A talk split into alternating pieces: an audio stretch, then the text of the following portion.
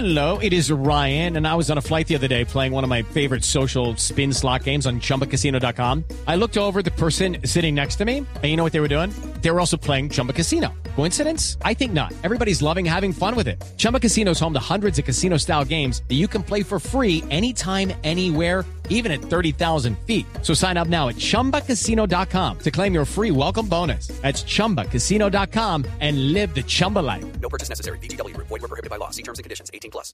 Bueno, yo quiero preguntarle por la realidad de muchos grupos indígenas sobre este específico y ya nos adentramos en John.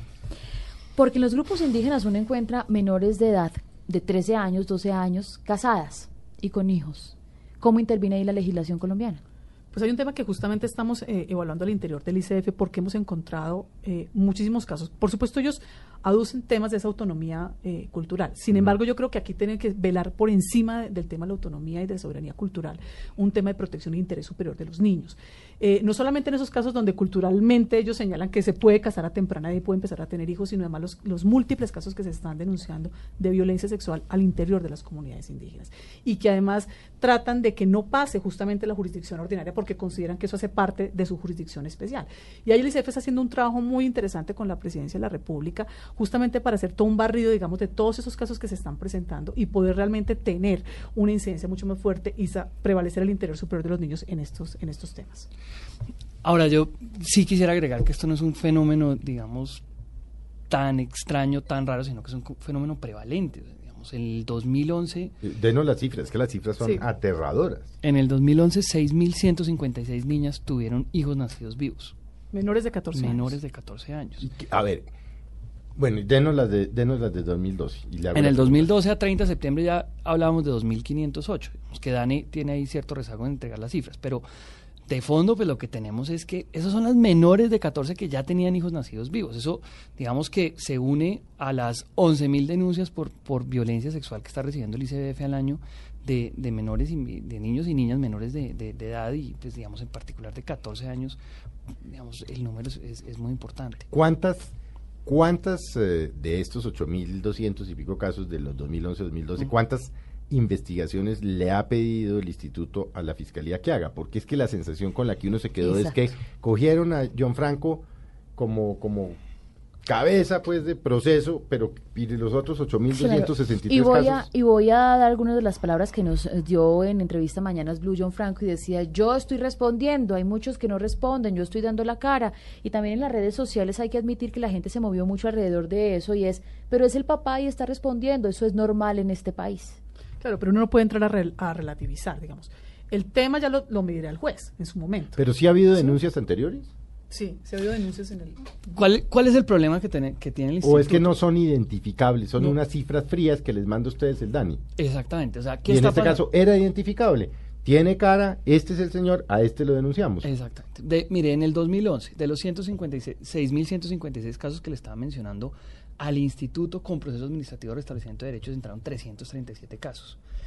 ¿Qué está pasando con el resto? Que son niñas que están embarazadas, que está viendo la comunidad, que está viendo el colegio, que está viendo el médico, que está viendo la IPS, la EPS, que está viendo la familia, pero que no lo tienen problematizado. Digamos, una niña menor de 14 años embarazada en, Colombia no es un problema. No, la gente no cree que eso sea tampoco delito. Exactamente. Exactamente. Entonces, no lo denuncia y no nos está llegando y no estamos pudiendo proteger a esas niñas y no estamos pudiendo trasladar el caso a la fiscalía.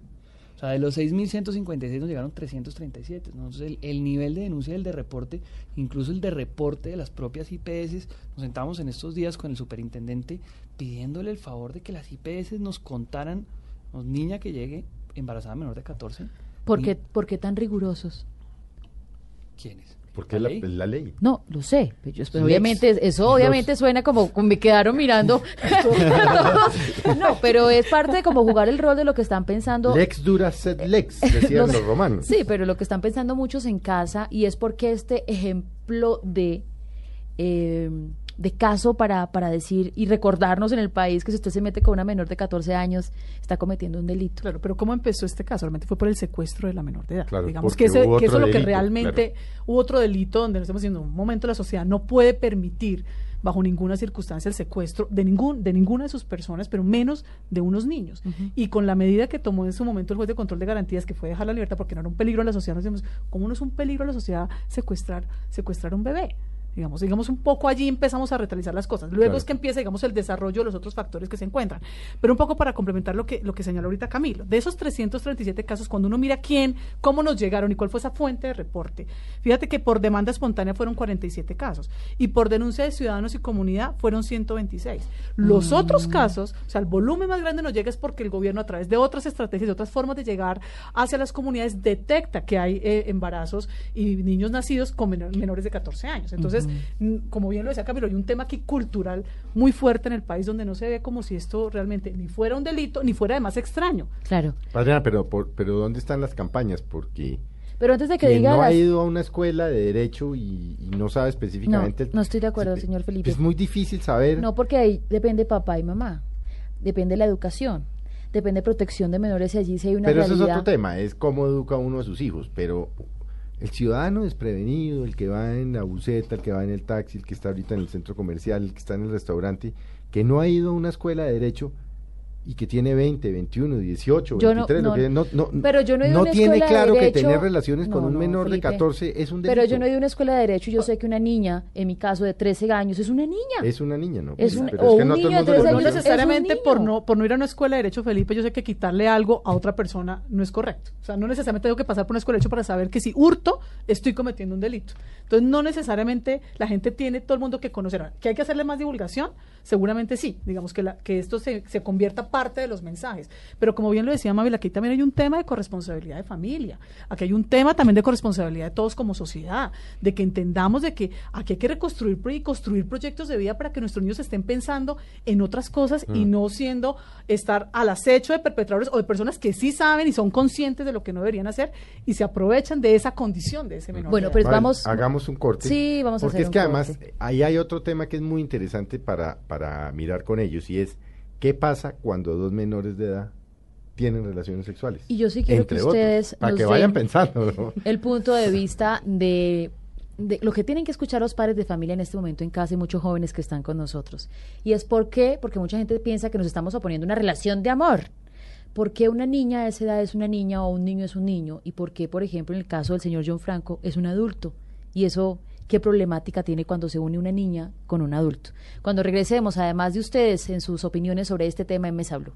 Ya regresamos en Mesa Blue de Blue Radio, la nueva alternativa.